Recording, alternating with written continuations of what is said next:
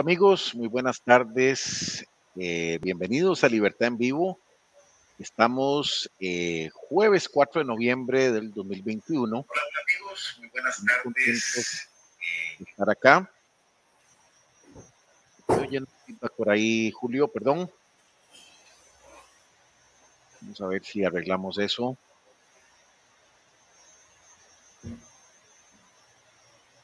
Ok, estamos bien. Bueno, entonces hoy tenemos un programa especial. Julio, buenas tardes. Y tenemos como invitada a la ingeniera Sandra Álvarez, quien está postulándose para diputada por el Partido Unión Liberal por la provincia de San José. Entonces, eh, Sandra, sin más preámbulo, queremos darte la bienvenida a este tu programa Libertad en Vivo, que es un espacio para eh, hablar y difundir las ideas de la libertad. Está conmigo también Rafa López. Buenas tardes, Rafa. Buenas tardes, Sandra. ¿Cómo está? Buenas tardes. ¿Qué tal? ¿Cómo están? Un gusto.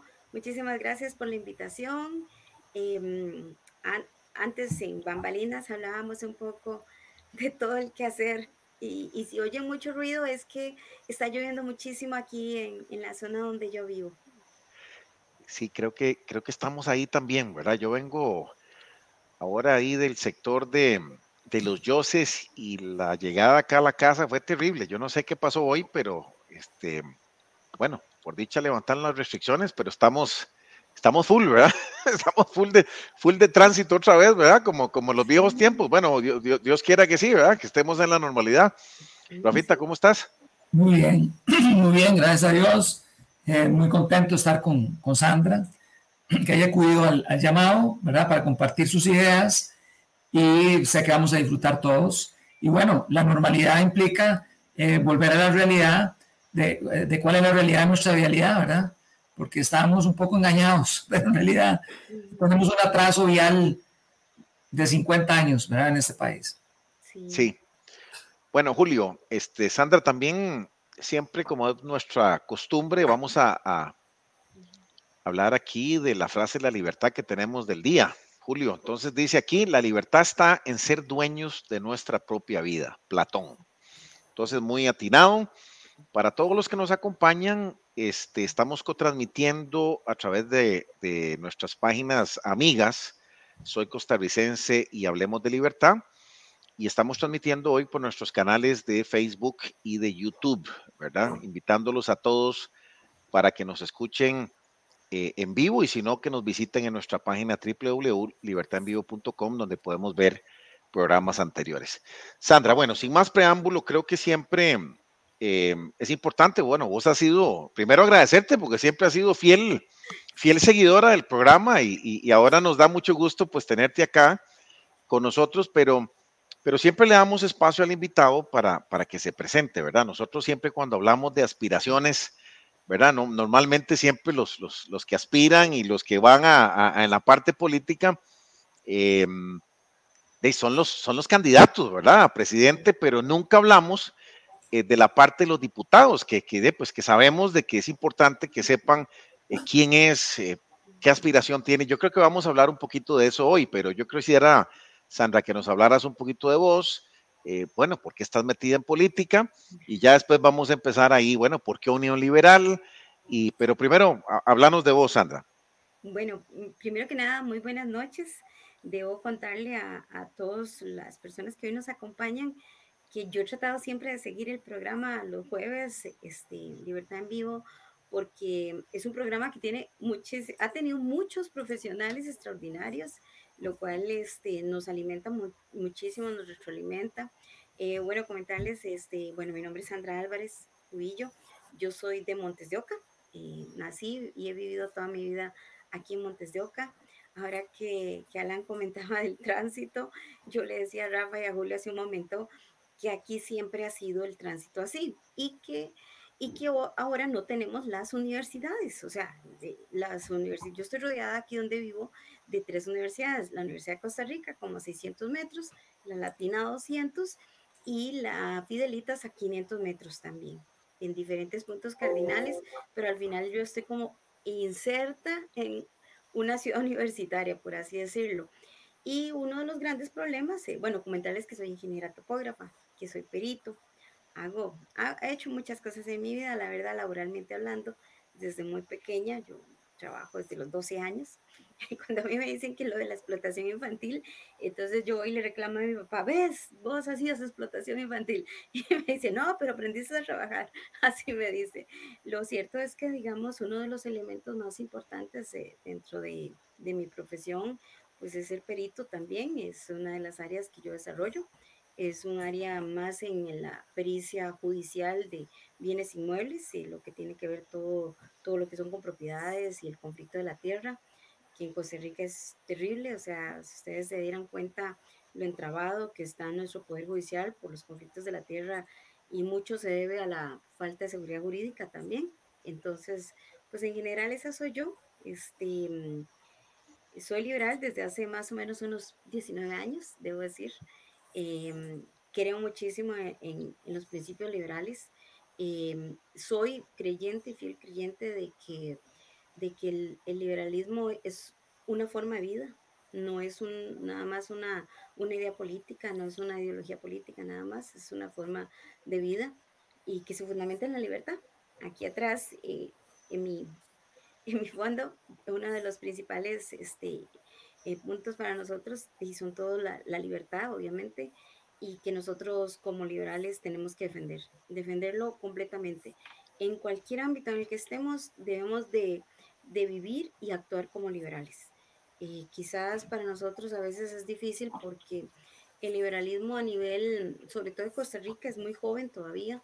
Uno de los grandes este, líderes en el tema, don Otto Guevara, ¿verdad? Que no hay ni que presentarlo porque todo, mucha gente lo conoce.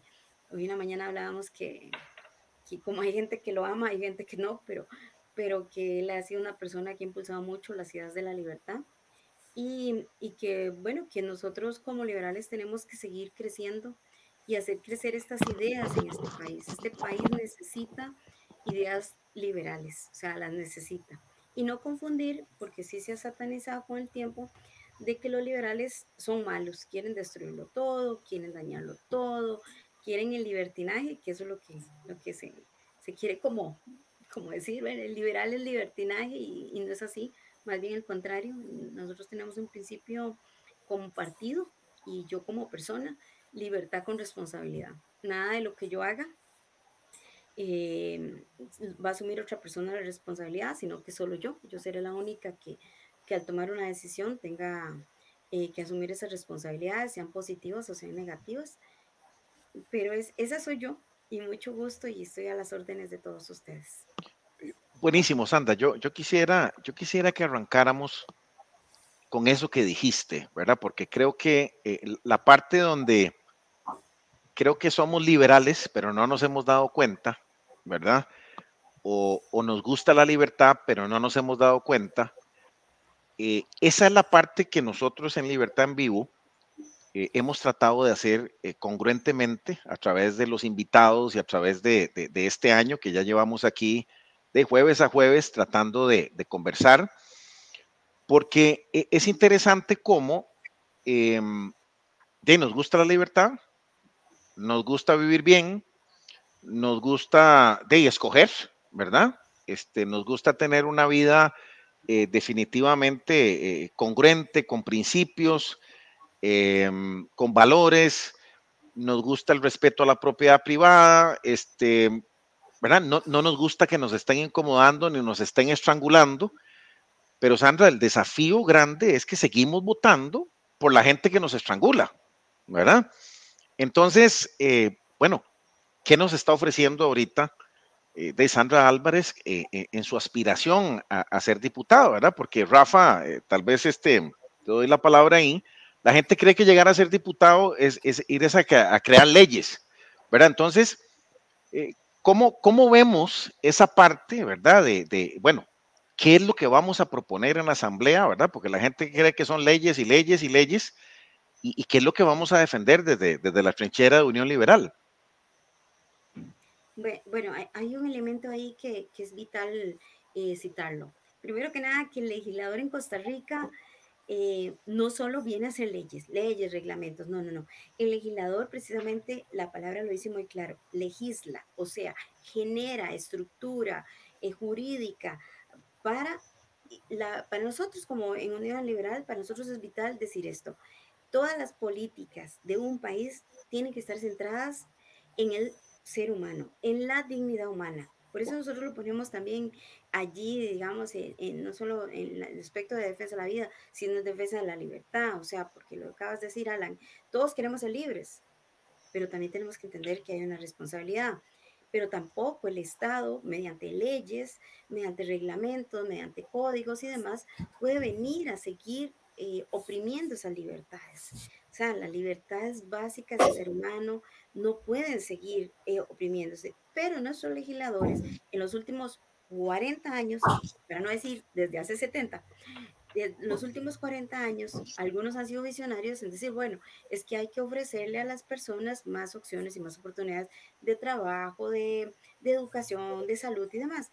Pero para hacer eso, han entrabado el país con una gran cantidad de leyes. Entonces, por cada código hay N cantidad de leyes. Por cada ley hay N cantidad de reglamentos. Por cada reglamento, cada artículo puede tener una directriz. Imagínense ustedes el nivel de entrabamiento que este país ha enfrentado porque nuestros legisladores, los que legislan, lejos de generar una estructura sencilla, comprensible, eh, jurídica, que sea fácil de entender y fácil de, de respetar, porque no hacemos nada con tener un montón de leyes si la gente se brinca el portillo. O sea, eh, el, legislador tiene que entender que llegar a la Asamblea Legislativa no es hacer y hacer leyes, es al revés, es a generar estructura jurídica para que más bien el ciudadano tenga menos posibilidad de brincarse la ley. O sea, entre más... Mm, otro tenía una frase que se hizo muy común y decía que donde había permiso había chorizo. Y claro, es que si a mí me ponen a hacer una lista de 200 eh, trámites y requisitos para, para emprender, por ejemplo, para emprender algo tan básico, entonces la gente busca un mecanismo para brincarse esos trámites también. Entonces, eh, ese es un, un, problema que tenemos en Costa Rica gravísimo con la Asamblea Legislativa Obviamente eh, es por la forma política que tenemos. Si nosotros tuviéramos una forma política parlamentaria, tal vez tendríamos otro, otro, otro gallo cantaría, ¿verdad? Políticamente hablando. Pero definitivamente yo hice un ejercicio así solamente, por ejemplo, en una de mis áreas, eh, el MOP. El MOP. El MOP tiene 2.252 leyes, reglamentos y directrices. Imagínense en el entrabamiento que hay ahí en medio. Y así está todas las instituciones de este país. Cada nuevo, este, nueva legislatura que viene, todos analizan alguna ley y hay que cambiar eso. Y lo otro es que nosotros somos una república. Como república, nuestra base fundamental es la constitución política. Si nosotros no estamos eh, como legisladores apegándonos a la constitución política, estamos perdiendo la noción completamente al colmo de que tuviésemos que, crear una sala constitucional, porque también había violaciones constitucionales. Entonces, es, esa maraña eh, legal está provocando un país, bueno, primero tenemos mucha pobreza, pero además tenemos algo muy importante. A mayor cantidad de leyes, a mayor cantidad de elementos legales que cumplir, mayor corrupción también se puede dar. ¿Por qué? Bueno, porque entonces van a haber estratos en medio de las leyes, este, vacíos, ciertos vacíos, y alguien los va a tener que, llenar. Y como no se pueden llenar, entonces se infringen. Lamentablemente, eh, creo que nuestros legisladores han, han tergiversado la, la verdadera, el verdadero papel del legislador. El papel del legislador es generar, como lo digo, una estructura sencilla, fácil de cumplir y, y que que no tenga que ser represiva, porque eso es otra cosa. La ley no puedes, la ley tiene que ser fácil de cumplir, fácil de, interpretar y además tiene que no ser represiva, bajo, los, bajo las condiciones de seguridad. Eso sí, cuando se hablamos de seguridad ciudadana, ni modo, hay elementos que ahí sí es distinto. O sea, cuando hablamos de lo que es eh, delitos, de delitos con víctima, delitos sin víctima, en ese tema, pues ya eso es otro tema, es otro tema, es otro gran tema, ¿verdad? Lo cierto es que, que mm, tenemos tantas leyes, tantas leyes, tantos reglamentos, que los mismos legisladores nuestros cometen errores constitucionales con algunas de esas leyes. Entonces, pues sí tenemos que, que cambiarlo nuestro partido, Comunión Liberal, eh, nos hemos dado la tarea de revisar todas esas leyes. Estamos en ese trabajo, es un trabajo, un trabajo más complejo. tenemos pequeños grupos de compañeros del área de salud, de compañeros del área del transporte, de, y todas las áreas donde eh, hemos venido juntando cuántas leyes, cuántos reglamentos, cuántas directrices están en este momento activas. Algunas ya ni siquiera tienen este, eh, validez, otras son este, duplicadas. Entonces, eso es otra cosa. Muchos de nuestros legisladores no analizan que están duplicando o que están haciendo una ley que no viene a solucionar un problema. El problema de la titulación, que es un tema que, estoy muy metida en el tema, eh, la garantía de la seguridad jurídica costarricense, eso es muy importante. Eh, ese es un tema en donde tenemos grandes vacíos, grandes vacíos pero hemos venido a poner un montón de leyes y leyes y leyes y leyes para el trabajo, para perseguir a la empresa, al emprendedor, al que inicia un negocito. Entonces, hay temas en los que no estamos legislando eh, de manera puntual y correcta y hay temas donde estamos abusando de la cantidad de leyes.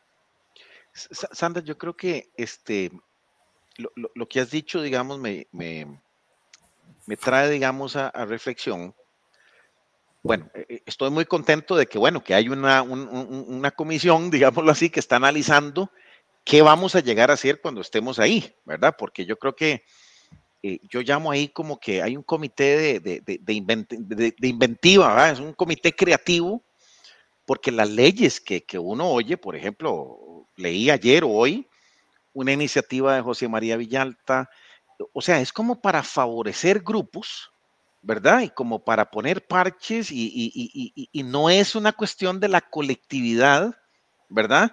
Sino que es como, son, como inventos, ¿verdad? Este, eh, no tienen contenido eh, presupuestario algunas, algunas iniciativas.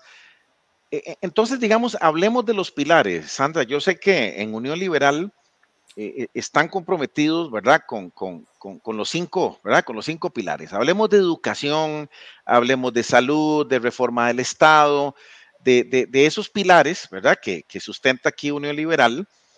Bueno, ya usted, Sandra, sentada ahí, ¿verdad? Con toda esta maquinaria de diputados liberales que esperamos, este, se sienten ahí, eh, bueno, ¿qué vamos a empezar a hacer en cada área? Tal vez hablarnos un poquito. Ya, ya hablaste un poquito de tu área, ¿verdad?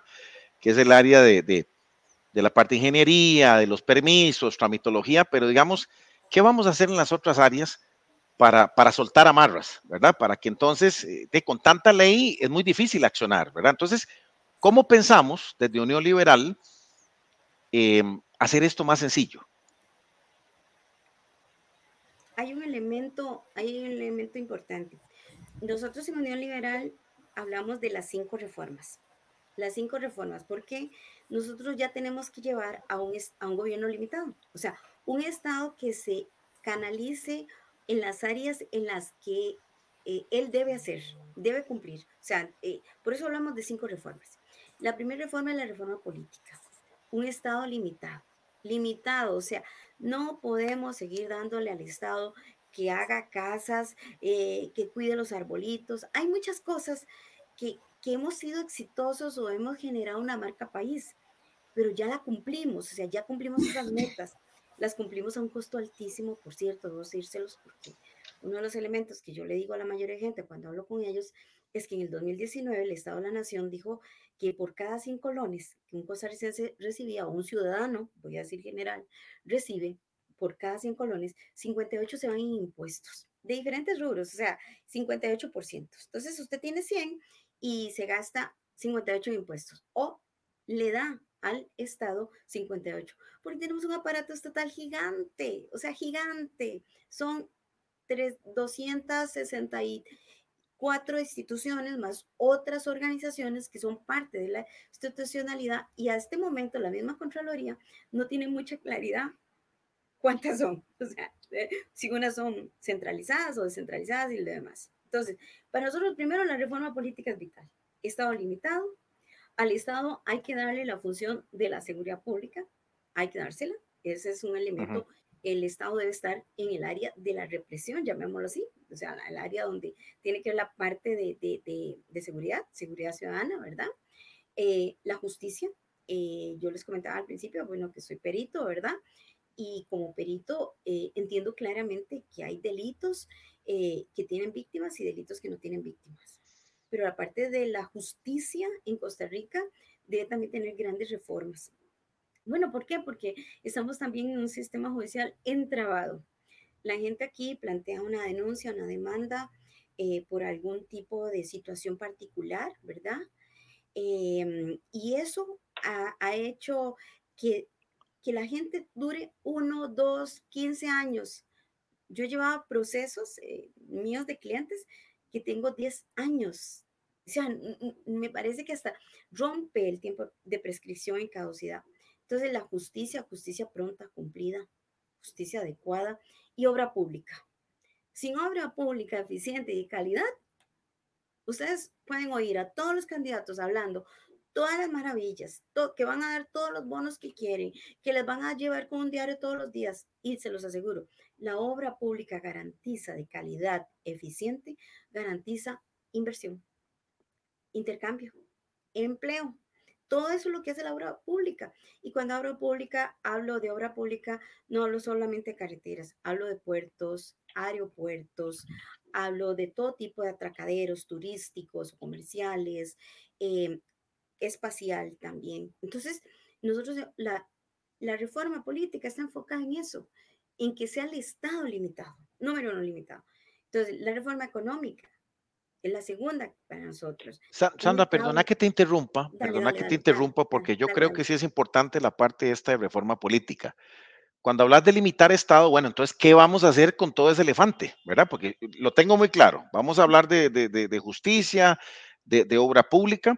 Pues bueno, ¿qué planteamos desde tu diputación y, y con Unión Liberal ¿Qué vamos a hacer con los CNPs y con las 20, 40 y pico instituciones de, de, ataque a la pobreza, más todo ese, o sea, ¿qué, vamos a hacer con eso? Porque de eso nos tiene ahogados, ¿verdad? Sí, sí, digamos, eh, cuando nosotros en Unión Liberal hablamos de reforma del Estado, o sea, de Estado limitado, es darle al Estado las funciones que él tiene que cumplir obligatoriamente pero yo no veo por qué tenemos que estar vendiendo eh, frijoles, ni arroz, ni nada de eso, no lo veo. ¿Por qué? Para eso es el libre mercado. No, no me parece. Tampoco me parece lógico eh, seguir con, con, una gran cantidad de instituciones. Por ejemplo, nosotros estamos haciendo el análisis donde tenemos instituciones que son duplicadas o triplicadas en función. Sí, sí, No es posible que tengamos 23 instituciones de ayuda social. Va, les voy a decir ayuda social así con comillas. Y les pregunto a ustedes, la pobreza en los últimos 30 años se ha triplicado. No, te, no deberíamos... Sí, no se ha resuelto, no se ha resuelto. E, e, es, que nosotros creemos que la pobreza se ataca dando trabajo, dando oportunidades. Así es. La única manera de que una persona tenga posibilidades de crecimiento únicamente es dándole trabajo. ¿Por qué? Porque el trabajo genera riqueza, la riqueza satisfacción. No ser lo que dice Rolando Araya, que va a ser un, un ministerio de la alegría y la felicidad. No, o sea, dijimos, es ridículo. Sí, sí, sí. Perdonen la expresión. O sea, no seamos ridículos. Dejemos de hacer el Instituto de la Mujer, el Instituto del Hombre, el Instituto aquí. No, no, señores, o sea, hay funciones que el Estado tiene que cumplir. Y, y, y, eso es seguir diciendo que hagamos instituciones para resolver el problema de la vivienda, el problema de, de la inseguridad, el problema de este, el problema del otro, no tiene más que una única razón. Cuando el ser humano no tiene satisfecho sus necesidades, cuando no satisface sus necesidades, automáticamente viene otro círculo. Se llama pobreza y delincuencia que ahí hay otro elemento. Entonces, por eso nosotros hablamos de ese estado de seguridad y justicia. Por eso hablamos de eso. Para nosotros es vital. ¿Qué vamos a hacer con todas ese montón de instituciones? Hay que unificar instituciones, parte de los proyectos que llevamos la mayoría de los, de los diputados em, de Unión Liberal es unificar instituciones, unificar funciones, generar aquellas instituciones eh, a escala donde digamos cuál es la escala que cumplen, ¿verdad? Ellos, cuál es su función y si esa función que están cumpliendo la han cumplido a lo largo de tantos años y han tenido resultados positivos y si no, esa institución ni modo, o sea, eh, tendremos que, que unificarla y algunos hay que cerrarlas. Em, yo creo que, que, este es un tema que ya la OCDE lo ha dicho mucho, ¿verdad? Lo ha dicho, o sea, tenemos más gasto público de lo que deberíamos de tener. Y el Fondo Monetario, y muchos lo han dicho. Y, yo creo que ya esto es hora de que le pongamos freno, porque si no le ponemos freno, em, adelante de nosotros ahí, por ejemplo, economías fracasadas en cierta medida, Nicaragua, Haití, Venezuela, no sé si seremos el cuarto o el quinto de esos después. Entonces tenemos que sentarnos y decir, ¿qué queremos de instituciones y cuáles no? Desde Unión Liberal, como les dije, estamos haciendo el análisis de cuáles son esas instituciones que desde el punto de vista de reforma política son indispensables. Ahí tienen que quedar. Pero ojo, que queden no significa que van a seguir con el mismo gasto público, sino que tenemos que también modificar parte de ese gasto público. Todo tiene que ir en función de quién? Del ser humano, de la dignidad del ser humano. No hay nada más indignante, eh, yo que lo he vivido, digamos, en el plano judicial con mis clientes, cuando a alguien le roban, cuando lo asaltan, eh, cuando es sometido a una violación, tanto patrimonial como física. Eso lo he vivido y lo he vivido, digamos, con mis clientes. Y la denigración que sienten ellos de que ellos les pasa eso y la mm, este, impotencia de ver que ellos no pueden hacer nada con la delincuencia, eso es terrible. Entonces, la seguridad es, la seguridad es importante en un país. Así como tengo que dar muy buena infraestructura, tengo que dar seguridad, porque si no nadie viene a invertir. Nadie quiere invertir ya en Costa Rica. Antes teníamos un ingreso masivo de inversión en Costa Rica, producto también de los tratados internacionales, ¿verdad? Que también desde el gobierno de Luis Guillermo Solís se dejaron de firmar tratados internacionales para que sepamos que, que esto también tiene cola, o sea, no firmar tratados internacionales positivos que nos dan trabajo, que nos dan inversión, también afecta al país, afecta completamente al país.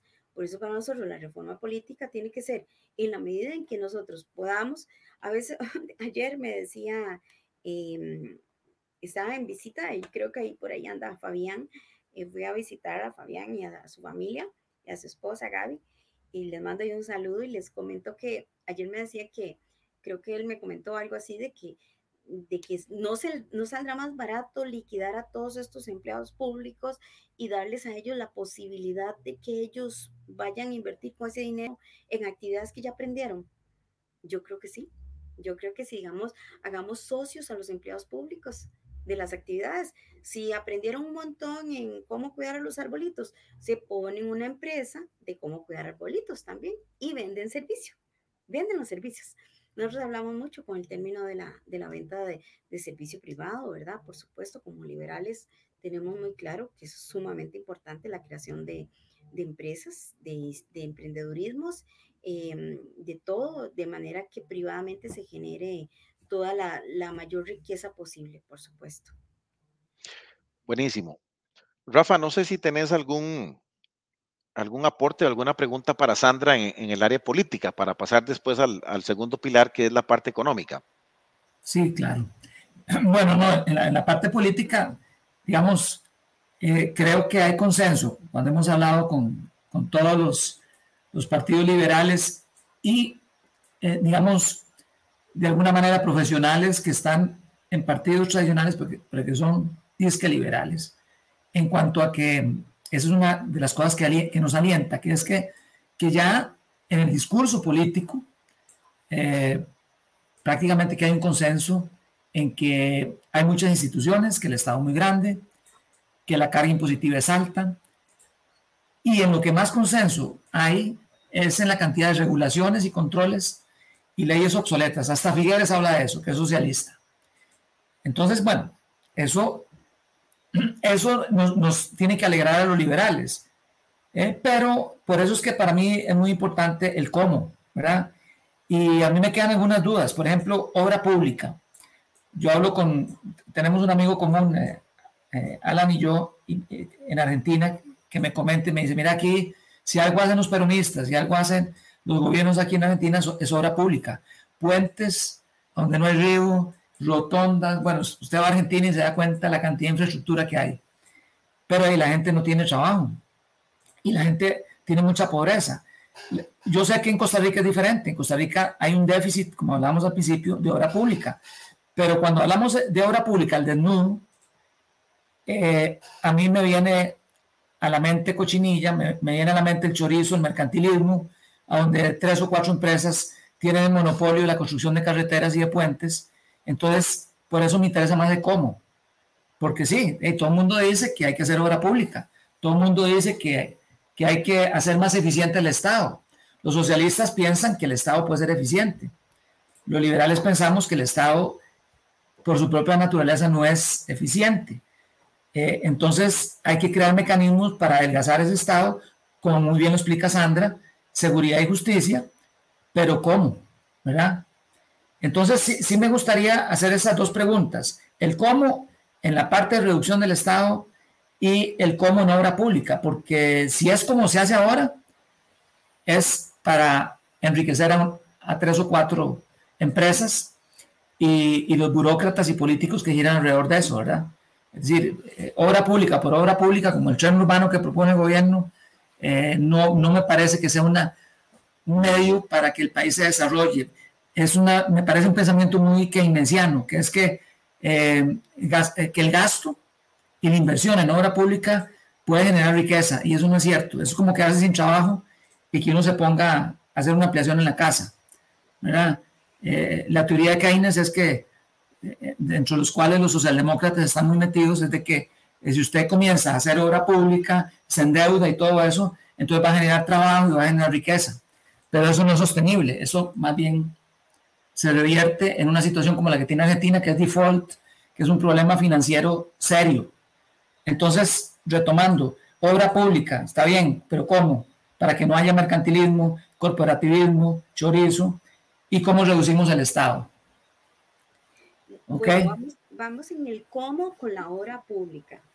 Sin duda alguna, nosotros lo que nos hemos planteado es que tenemos que modificar la ley de concesiones, o sea, la ley de concesiones hay que modificarla, hay que hacerla más eficiente y sobre todo aperturar el mercado, o sea, es que hay que aperturar el mercado, es sencillo, no, como te dijera, no, esto no es una receta así espacial y que hay que echar meteoritos para hacerla, no, no, o sea, hay cientos de empresas a nivel mundial en obra pública, eh, puedo mencionar alemanes, este, mm, franceses, ahí podría seguir yo. Pero la realidad es que si tenemos el mercado cerrado, donde un pequeño grupo hace lo que pasó en la, en la cochinilla o el cochinota, como ayer me decían, eh, el costo se le traslada al ciudadano. Por eso es que los impuestos en el combustible y en el marchamo, nosotros los vamos a rebajar. Nosotros vamos a rebajar el impuesto del combustible y vamos a rebajar el impuesto también del marchamo. Son propuestas que ya las llevamos bien centradas, las llevamos bien claras, eso es lo primero. bueno, ¿Cómo haríamos la obra entonces? Para ver si, lo entiendo bien, Sandra. ¿Cómo, ¿Cómo, logramos hacer las carreteras que nos hacen falta, las ah, escuelas? porque muchas veces se dice que toda la obra pública se construye con esos impuestos. Recordemos que nosotros, eh, según varios análisis que, que, he estado viendo, ya nosotros tenemos empréstitos por más de 2.114 millones de dólares. O sea, nosotros hacemos mucha de la obra pública, la gran mayoría de la obra pública se contrata y se construye con empréstitos. ¿Ok? Vamos pagando conforme pasa el tiempo pero no es que todos los impuestos del combustible van directamente allí, ni es que se están invirtiendo allí. Ha habido un mal manejo, una, una inversión que el, que el Estado ha tenido durante años. Entonces, recauda tantos millones, pero una parte va para administración. Ya vimos, por ejemplo, que el 63% del marchamo se va en administración. O sea, cuando yo tengo los impuestos altos y recaudo un montón de dinero, pero la mayoría se va en administración, no cumplo la función de la obra pública. Y así es el impuesto al combustible. Sí, pero para entender un, para entender un poco. Yo sé que, que, el área tuya es ingeniería, pero, digamos, eh, ¿cómo hacemos para que tengamos carreteras, muelles, eh, escuelas? Eh, me está diciendo que con los impuestos. No, concesión. Sí, no, no, por eso, pero es que eh, yo, yo, lo, tengo, yo lo tengo claro. Ah, la ley yo, digamos, yo lo tengo claro, pero yo quiero escucharlo. ¿Cómo lo estás pensando vos? Ok, la ley de concesiones hay que hacerle una modificación. Hay que modificarla para hacer una apertura mayor, una mayor apertura en el área de la construcción, de las carreteras, de los puentes, de la obra civil, todo lo que es obra civil. Porque nosotros en este momento tenemos una, una ley de concesiones de obra pública y tenemos también lo que se llama la ley de inversión público-privada, ¿verdad? ¿Okay? Que al final son, igual, son muy parecidas en, mucho, en muchos casos. Pero uno de los elementos que entraba la obra pública en Costa Rica son los requisitos que ponen las licitaciones. Todos esos requisitos. Entonces, si nosotros aperturamos el sistema, hacemos una apertura mayor de empresas que vengan a, a invertir, y hay otro elemento, si nosotros también traemos empresas que quieran invertir en carretera, invertir, o sea, no solamente es yo contrato, sino yo invierto. La ley de concesiones me da ese derecho también como Estado. Ese punto me parece bueno, porque ya, ya yo creo que estamos llegando a lo que, a lo que yo quiero que el público entienda, digamos. Una cosa es que yo agarre los impuestos como gobierno y los mete en obra pública y se choricea el, el 70%, como fue con, en este gobierno y en los anteriores, y otra cosa es que esa inversión la haga una empresa. Obviamente la empresa va a cobrar. Sí, sí. Por, supuesto. Pero eso, es importante que lo entiendan, porque la gente dice, bueno, la única manera de, de hacer carreteras y escuelas es cobrando impuestos. Y no es así, porque digamos, eh, ¿cómo lo han hecho en Chile? Exacto, ese te iba a decir. Ese es un caso exitoso. Ese es un Pero sí me gustaría que lo, que lo explicaras porque, digamos, tenemos que cambiar el modelo mental. Y, y, el cómo, yo creo que ahora es lo que nos diferencia a los liberales de la demagogia, como, como decía Carlos Pérez ahí, que es otro, ha sido este, participante nuestro siempre. Eh, claro, ahora se hace mucha demagogia, ya todo el mundo sabe que el Estado es gigantesco, que hay mucha regulación, que se roban la plata, pero no dicen cómo. No dicen cómo, digamos, Figueres dice, ah, voy a hacer un montón de empleos. Lo mismo decía Calderón hace un montón de años y Miguel Ángel Rodríguez, y no hicieron nada, porque al final el desempleo se ha mantenido y ha aumentado. Pero nosotros sí sabemos, digamos, sí tenemos que explicarle a la gente cómo lo vamos a hacer para que haya prosperidad en este país. Entonces, la, obra pública, la obra pública impuestos versus inversión. Exacto, la obra pública no se construye sola, ni tampoco es gratis que ni el seguro es gratis, ni, vea, dejémonos de esos cuentos. Nada de lo que nos den, que diga público es gratis. Alguien lo está pagando, alguien está pagando. Pero en ese sentido, como liberales decimos nosotros, ok, demos todas las carreteras y los puertos si es necesario, porque ya hemos sido ineficientes para hacerlos nosotros, démoslo a dónde? En concesión privada. Pero la ley de concesiones hay que modificarla. ¿Por qué? Porque ahí dice que el Estado tiene que estar interviniendo. ¿Por qué el Estado no es el fiscalizador y por qué tiene que ser el constructor? ¿O por qué es el que tiene que meter la mano como contrato, aquí en contrato? Esos son los elementos que nosotros queremos como liberales cambiar en la ley de, la ley de concesiones. El, el término outsourcing, donde yo puedo darle a la gente, ustedes hagan todo su esquema de tener quién es el que hace los estudios básicos, quién es el que hace la obra, quién es el que hace la operación, Usted a mí nada más me paga por hacerlo o me paga por la concesión, ¿ok? Genera empleo, además genera riqueza al país. Ahora, que no vaya a ser como el caso de, de, la, la, ruta 27, eh, ¿verdad?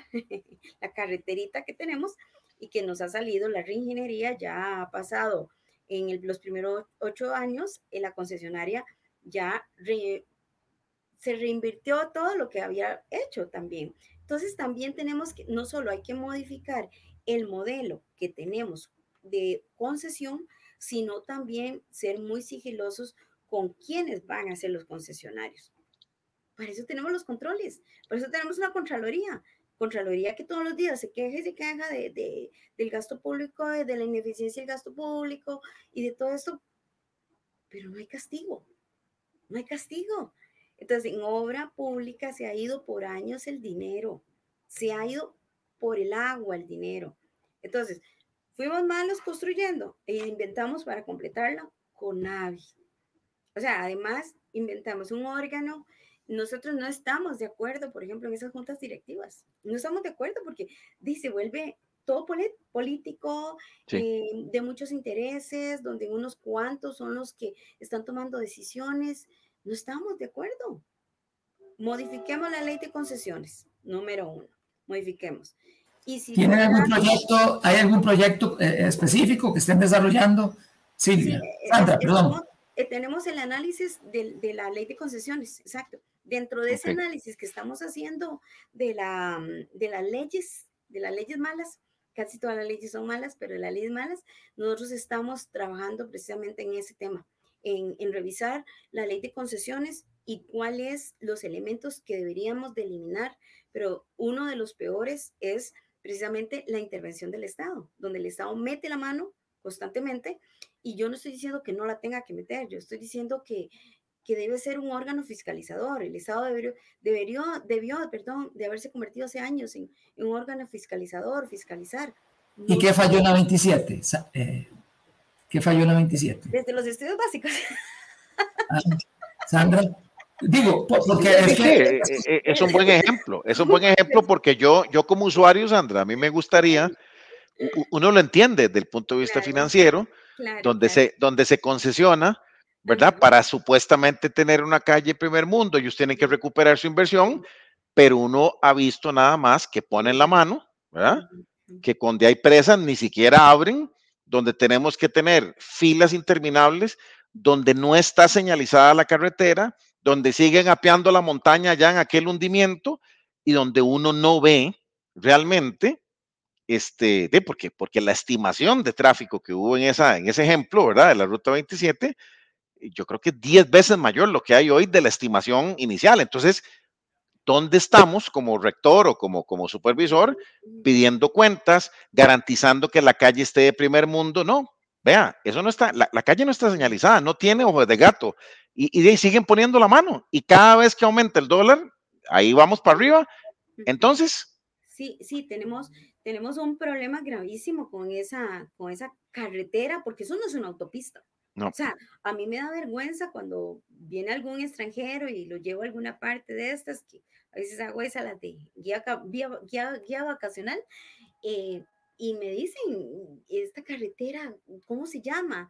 Y yo no les digo que es una autopista porque me da vergüenza decir eso. O sea, es que la 27 empezó mal desde los estudios básicos.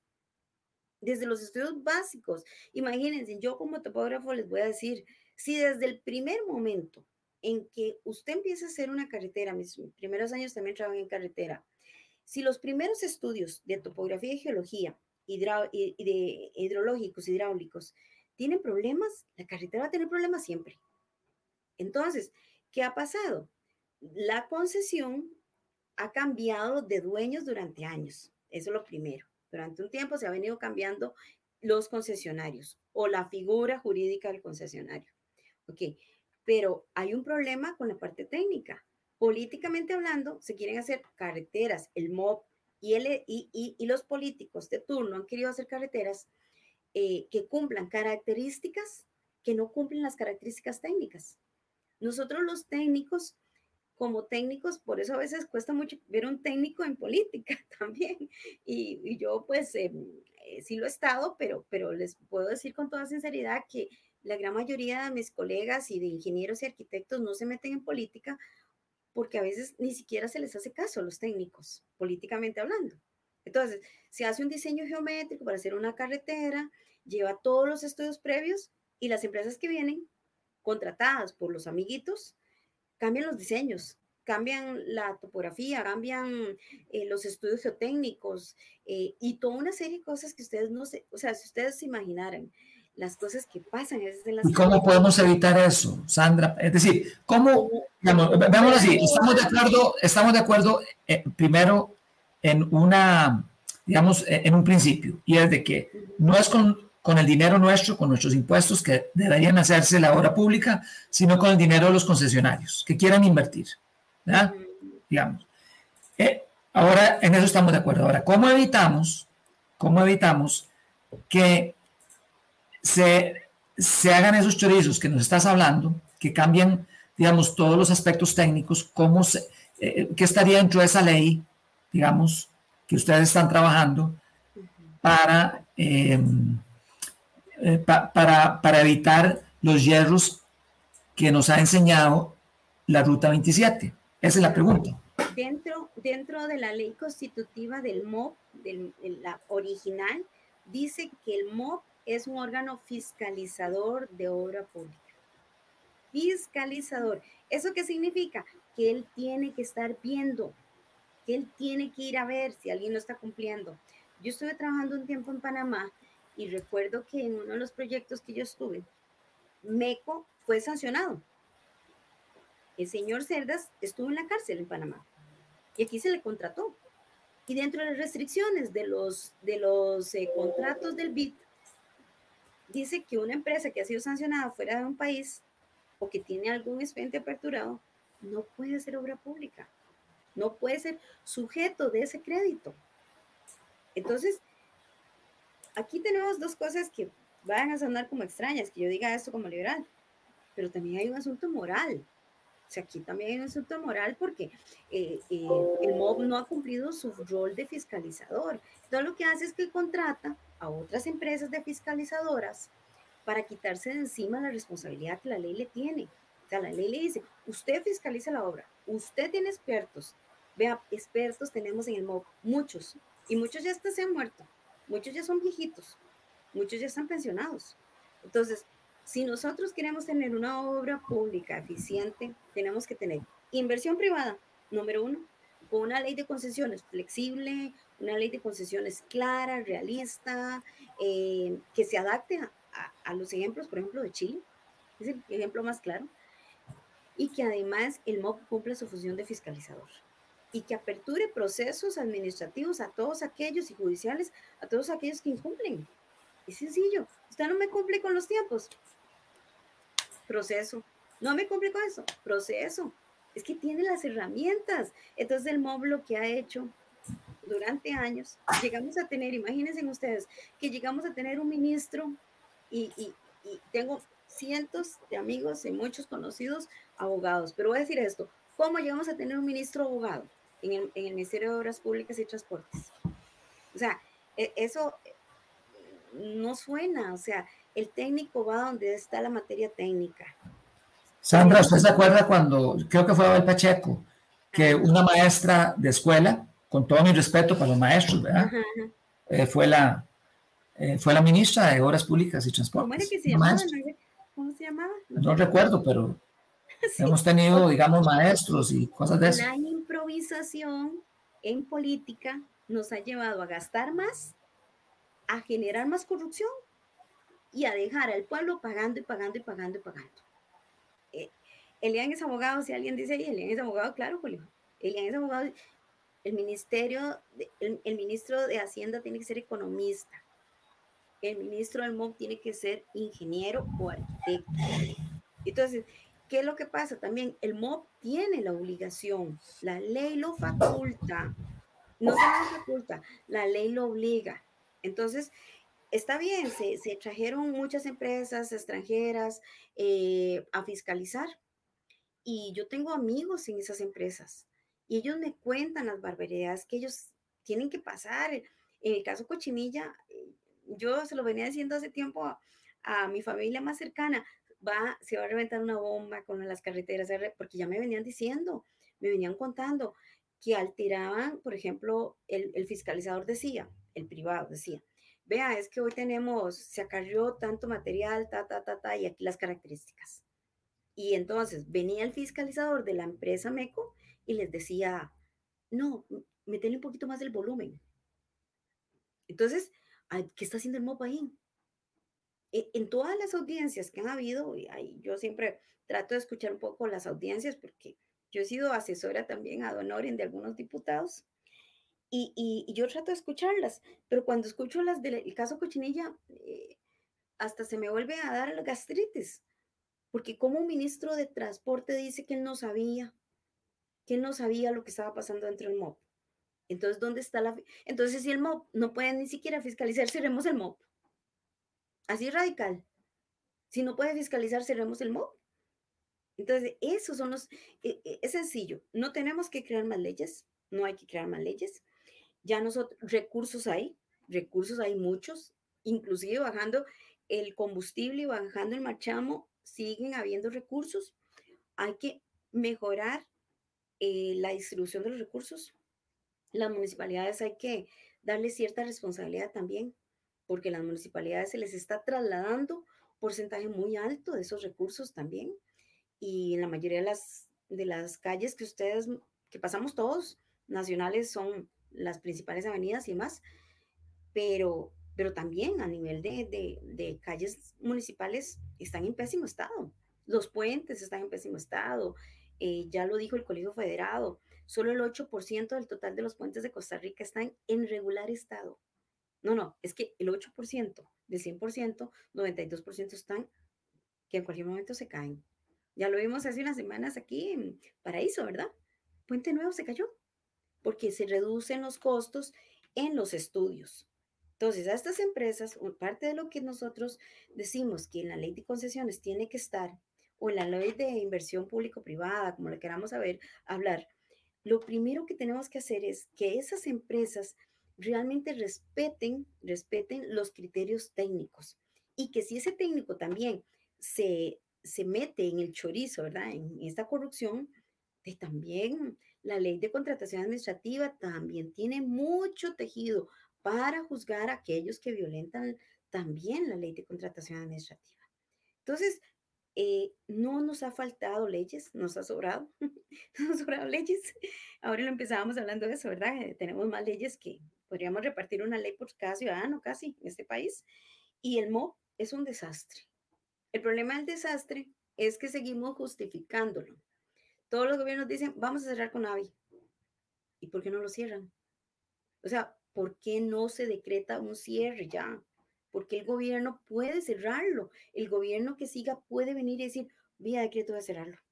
¿Por qué no? O sea, ¿por qué no? O sea, hay todo, detrás hay una telaraña muy grande.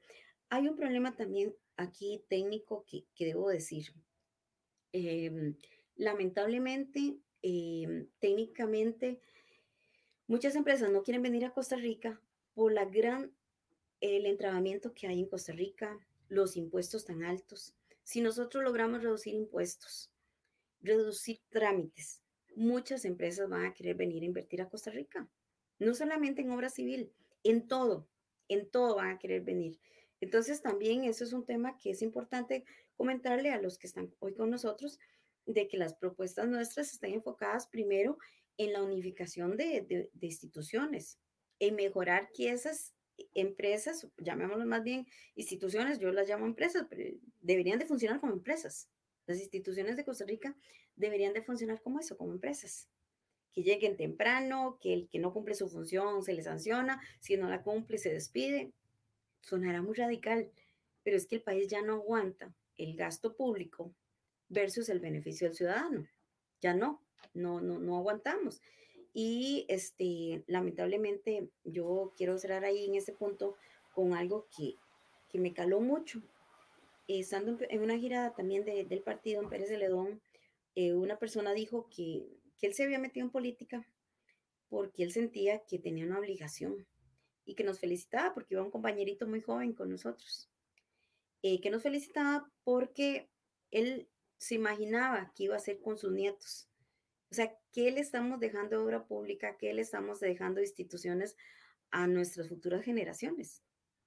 Nada, nada. O sea, un país eh, endeudado, altamente endeudado y lleno de problemas. Eso no se lo podemos dejar a las futuras generaciones. Las, las que ya somos más grandes, las generaciones más grandes, eh, tenemos mucha claridad de que se hicieron esfuerzos, pero no fueron los mejores esfuerzos tampoco. Porque Sandra, de 50 años. Nada más como, como para ir, porque yo creo que se nos está yendo el tiempo y Alan pues, pues hace el cierre, pero, pero yo sí, me, me queda, digamos, yo creo, eh, digamos, una, eh, me parece muy bien explicado, este, eh, tienes muy claras las ideas, sé que, digamos, el, el, trabajo político es interdisciplinario y cada quien es especialista en algo, ¿verdad? Como vos bien, muy bien lo decís, zapatero tus zapatos, pero sí me gustaría que, que nos dijeras, ok, Unión Liberal como eh, gana las elecciones y tiene mayoría de diputados, ese es un escenario, o Unión Liberal en la oposición, digamos que, que tiene algunos diputados eh, eh, en el Parlamento, ojalá tenga muchos, pero bueno, tiene algunos diputados, entonces, ¿qué, ¿cuáles serían en los primeros 100 días lo que, eh, lo que tratarían de desarrollar como partido, digamos, en el caso tuyo, desde la Asamblea Legislativa. Esa es mi, mi última intervención. Que, que, esta pregunta eh, ya me la han estado haciendo, porque es cierto, o sea, nosotros puede que tengamos mayoría, puede que, que llegue solo uno, lamentablemente cuando empezamos el, el, programa, o antes, perdón, antes de empezar el programa hablábamos de que la gente viendo la situación en la que vivimos sigue votando por los mismos. Y hace lo mismo eh, con la Asamblea Legislativa. Y entonces, em, nosotros les pedimos el voto por las dos papeletas, porque entendemos muy claro de que, es, de que ya es hora de tener un gobierno liberal. O sea, lo tenemos muy claro. No porque seamos liberales, es que las fórmulas anteriores no han funcionado. O sea, no han funcionado. Y hemos venido diciendo por años que, que esa receta no funciona. No funciona. Entonces, si tenemos muy pocos diputados, las reformas que nosotros nos planteamos, las cinco reformas que nos planteamos, son reformas muy complejas para lograrlo solos. O sea, con unos, uno, dos, cinco diputados, eh, va a tomar su tiempo. Vamos a tener que negociar mucho, vamos a tener que hacer un trabajo mucho de convencimiento, obviamente, que, que es lo que sucedió con esta Asamblea Legislativa, donde unos convencían a otros y, los peores proyectos de ley fueron aprobados. Pero nosotros como liberales también tenemos claridad de que para nosotros la parte más importante, la parte más importante en los primeros 100 años es buscar un una mejora, un rebajo considerable en la carga impositiva. Los impuestos están matando a la gente, los impuestos están dejando que aquí en Costa Rica nadie invierta. Eh, se volvió un problema ya de salud, casi de salud financiera. Estamos en estado crítico. Entonces, en los primer, primeros 100 años, nosotros, el 100 años primero, igual tuviéramos 100 años, sería muy genial. Los primeros 100 días, nosotros nos planteamos esa reforma este, tributaria. O sea, eso es lo que queríamos plantearnos en los primeros 100 días. O sea, llevar y convencer a la gente, mira, hay que bajar impuestos, lo tenemos muy claro. Eh, si rebajamos esos impuestos, si unificamos, nosotros hablamos de, una tasa plana, ¿verdad? Y hablamos de, eh, para que la gente lo entienda un poquito más, yo les digo que el U3 es único, uniforme y universal. O sea, no puede ser que yo tenga 13 por aquí, 27 por acá, 4 por acá y algunos impuestos eh, ya no deberían de existir tampoco.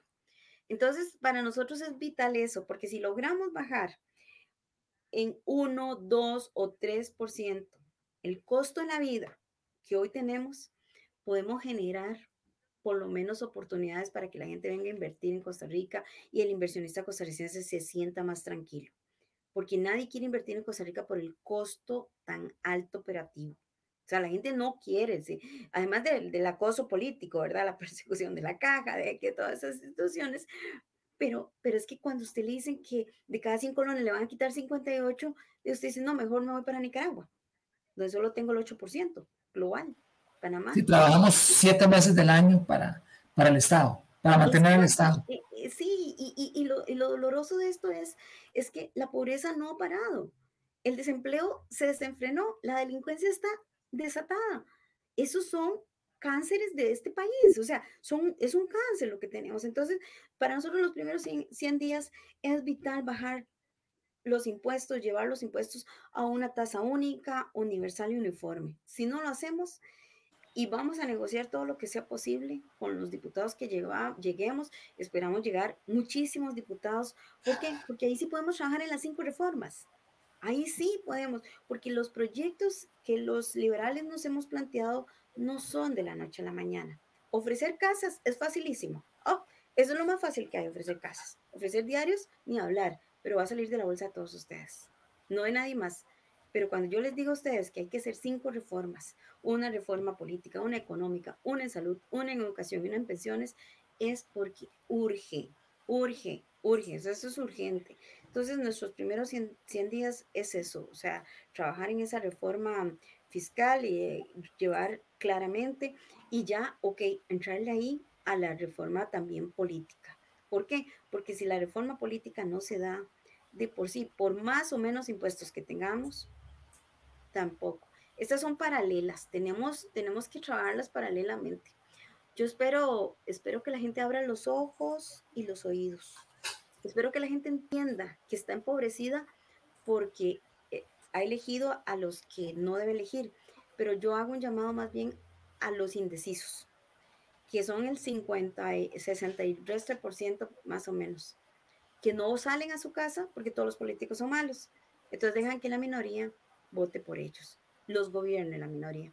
Entonces, bueno, pues quería cerrar ahí más bien Creo que no sé, yo creo que... Sandra Day, solo, solo, solo, hicimos uno, ¿ah? Solo hablamos de la parte política, pero bueno, eso, eso nos da chance para, para seguir conversando. ¿eh? Es que, que hablamos mucho. Y nos, nos, nos, tertuliamos muchísimo. Yo, yo creo... No, no, no, no, no, no, no, para eso estamos. Yo creo que pues eso abre puerta para, de, para seguir conversando en, en, en próximos programas, André. Te vamos a invitar porque me parece que que, una cosa es, ¿verdad? Cuando invitamos al candidato, ¿verdad? Hemos invitado a don Federico, eh, eh, hemos conversado bastante sobre, sobre esa parte, esa es la parte gobierno, pero creo que a veces dejamos de lado qué tenemos que hacer en la parte eh, del contrapeso, ¿verdad? Que es en la parte de, de, la diputación, en la asamblea, que es hasta más importante porque ahí es donde empezamos a, a generar, digamos, los proyectos para, para, para hacer esos cambios este, estructurales. una, cosa que, mm, que hay que eh, dejar claro, ¿verdad? Y a uno como administrador, eh, aquí es muy claro de que de, pues, la gente dice, de, pero ¿cómo van a bajar ingresos? ¿Verdad?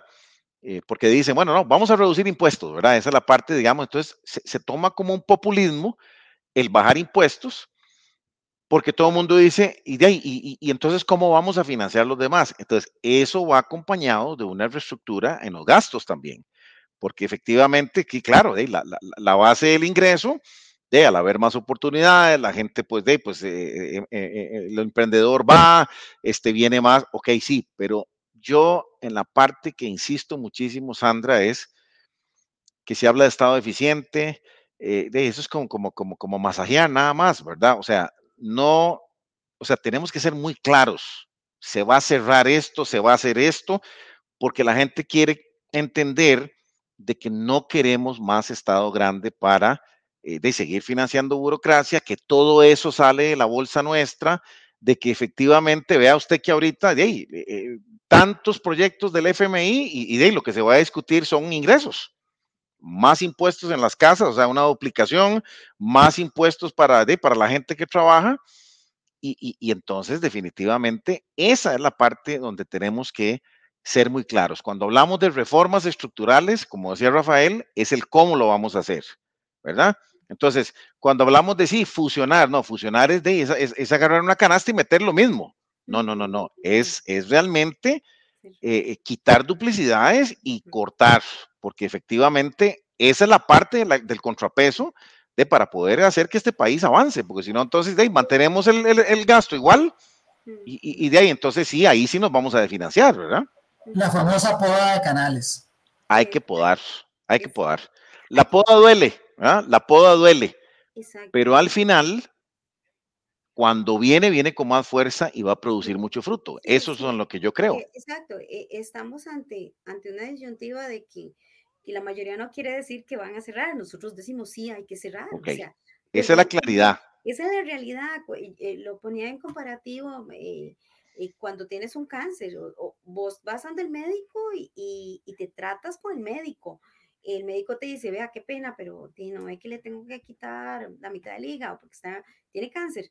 Y dice, ay, no, no, me lo voy a llevar para la casa y me voy a tomar unos juguitos de naranja. Y pues, no, o sea, usted se va a morir, pero va a agonizar un montón de tiempo y va a sufrir un montón de tiempo. Eso es lo que estamos teniendo.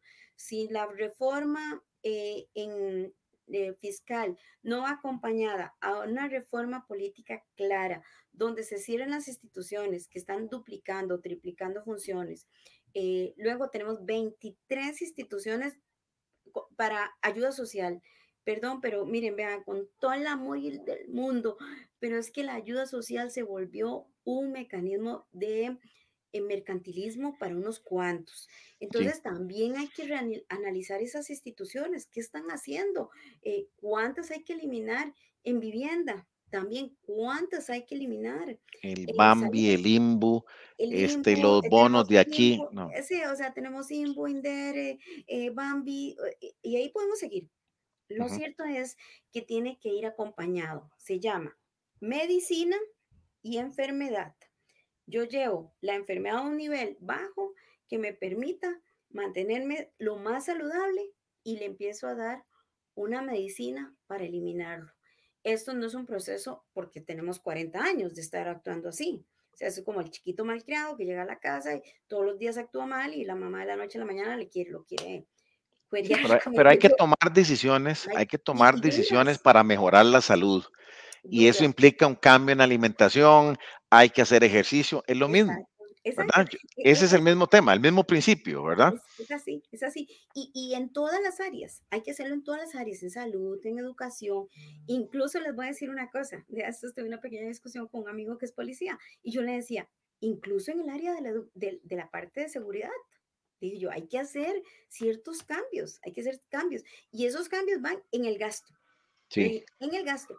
No van en que voy a pasar del edificio de 5 millones de dólares donde estás alquilando, que aquí tenemos un gasto inmenso en edificios, y la tal ciudad gobierno, que no sé cuántos años tenemos que escuchar que vamos a hacer una ciudad gobierno. Yo haría un gran galerón y metería todas las instituciones que voy a dejar abiertas. Muchas gracias, de verdad. Bueno, Sandra, de verdad que ha sido un lujo tenerte por acá y agradecerle a todos los que nos acompañaron hoy.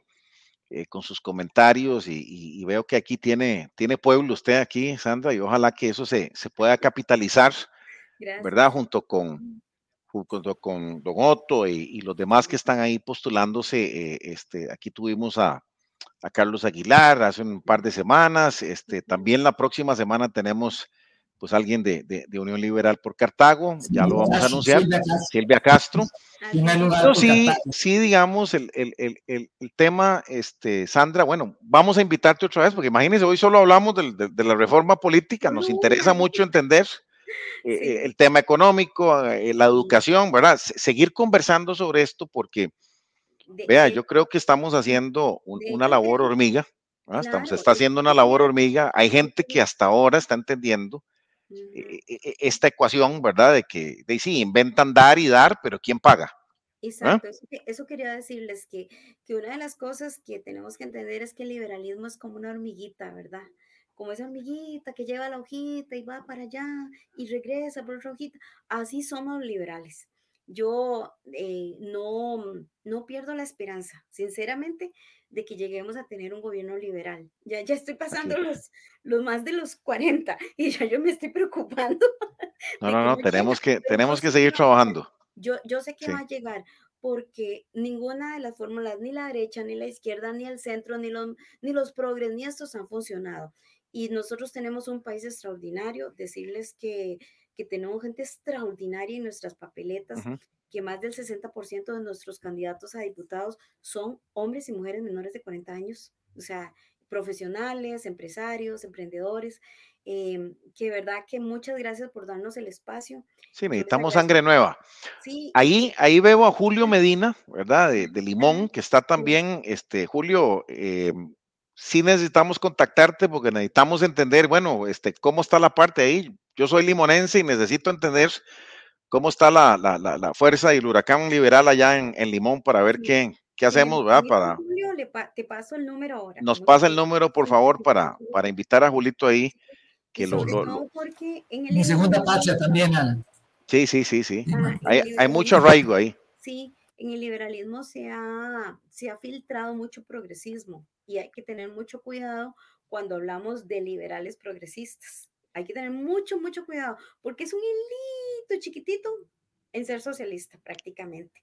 Y entonces eso también, es que no quiero volver a usar la palabra, qué feo, pero la voy a usar. ha prostituido nuestras ideas de, liberales, lamentablemente. Entonces, pues esperar que, que la gente vaya aprendiendo. No es necesario que se aprendan todos los libros liberales, no, o sea, no es necesario, pero que, que llevemos estas ideas, que llevemos esta, el simple hecho que la gente ya entienda que él es liberal porque sabe que es propiedad privada, sabe que defiende la vida, sabe que quiere justicia, sabe que quiere orden, eso es un concepto de un liberal. Así es, Sandra. hay un liberal. Definitivamente necesitamos acción, ¿verdad? Yo creo que en la parte de, ideas y la parte teórica va bien, pero aquí lo que necesitamos es acción. Acción es lo que necesitamos y ojalá que, que podamos realmente conquistar eh, esa parte liberal, ¿verdad? Tener el sueño de tener un gobierno liberal y, y, de, pues definitivamente en la Asamblea necesitamos dar pelea con diputados como vos, así que aquí tenés eh, siempre la casa abierta.